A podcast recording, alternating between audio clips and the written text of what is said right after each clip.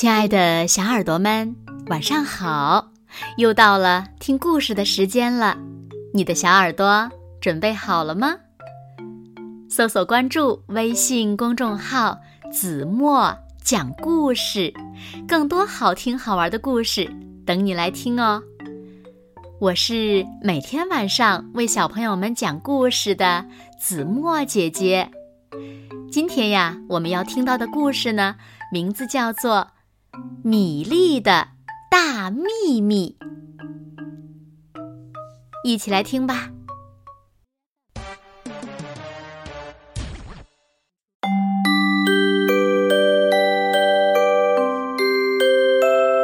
跳橡皮筋儿的时候，米粒笑着对鲁迪说：“ 我有一个大秘密。”他的笑容好古怪哟！什么秘密呀？鲁迪问。米莉说：“呃，可是，可是，秘密怎么能随便告诉别人呢？”鲁迪心想：“我是世界上最棒的解开秘密的能手。”他又好奇又激动，想着想着，双脚。都被橡皮筋儿给缠住了，是一只令人恶心的毒蜘蛛吗？或者是一只黏糊糊的癞蛤蟆？或者是一个臭气炸弹？一个又一个谜底在他脑子里打转儿。米粒能有什么秘密呢？我敢打赌，你有一只令人恶心的毒蜘蛛，一只小小的蜘蛛，哼，它比蜘蛛大的太多了。唰，它松开橡皮筋儿，独自跑开了。鲁迪本想跟着它，可是橡皮筋儿又把它给缠住了。鲁迪自个儿跑回家，他边跑边叫。米莉有一个大秘密，一不小心，他在门廊里绊了一跤。哦，也许是一个漂亮的胸针吧。妈妈应声道。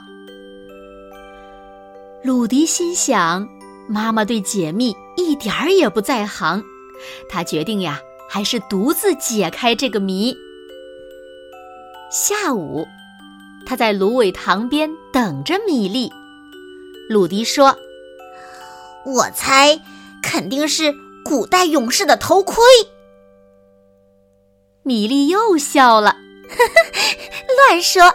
它比头盔大一千倍，重一千倍还不止呢。比头盔大一千倍，比头盔重一千倍，到底是什么东西呢？”是不是一条巨蟒？要么是他发现了海盗的宝藏，或者是一条八条腿的大章鱼，或者是飞碟。直到第二天上午，鲁迪也没有能想出个究竟。于是，他化妆成吸血蝙蝠。朝正在沙坑旁玩耍的米粒冲去，啊呜！他的喉咙里发出可怕的吼声，啊呜！快把秘密告诉我，不然我就吸你的血！可是米粒立即就认出了他，因为鲁迪忘记在嘴里插上蝙蝠牙了。傻瓜！鲁迪说：“好吧，我俩来交换。我送你两粒大蛋子，只要你肯把秘密告诉我。”遗憾的是，米粒根本不稀罕蛋子。他发现蛋子上还沾着隔夜的口香糖，真恶心。于是，他给了鲁迪一个提示。它总是这样子，它是灰色的。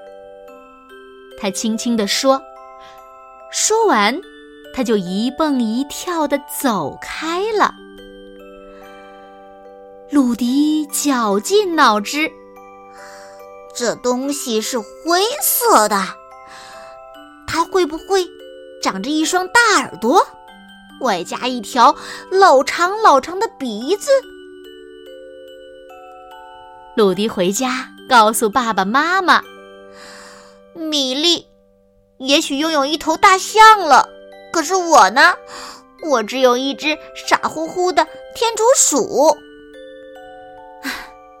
米莉有没有大象，用得着你操什么心呢？”妈妈没好气地说。忽然，门铃响了，米莉站在大门前。米莉叫道：“跟我来吧，我把秘密告诉你。跟朋友分享秘密要有趣的多呢。”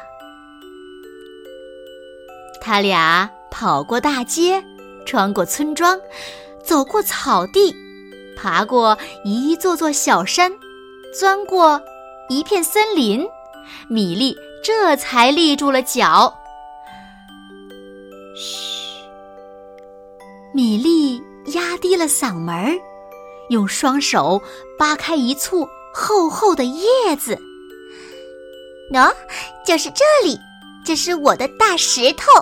从这里，鲁迪大失所望。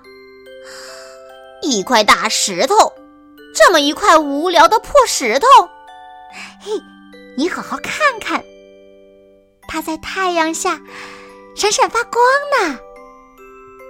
米莉显出一副陶醉的样子，鲁迪不屑一顾：“呸，这种东西只有丫头片子们才会感兴趣呢。”啊，可是你听我说，米莉请求道。鲁迪压根儿就不想听，他早转身跑开，不见踪影了。于是。米莉只有一个人爬上那块大石头，爬上这块全世界独一无二的大石头。从那里可以看到一只庞大无比的湖中怪兽，正在水中快活的嬉戏。这个就是米粒的。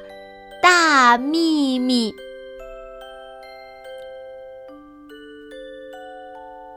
好了，亲爱的小耳朵们，今天的故事呀，子墨就为大家讲到这里了。那小朋友们，你们知道米粒的秘密是什么吗？快快留言告诉子墨姐姐吧。那今天就到这里了，明天晚上八点，子墨。依然会在这里用一个好听的故事等你回来哦，你一定会回来的，对吗？那如果小朋友们喜欢听子墨讲的故事，也不要忘了在文末点亮再看和赞，为子墨加油和鼓励哦。好啦，现在睡觉的时间到了，请小朋友们轻轻的闭上眼睛，一起进入。甜蜜的梦乡啦，完喽，好梦。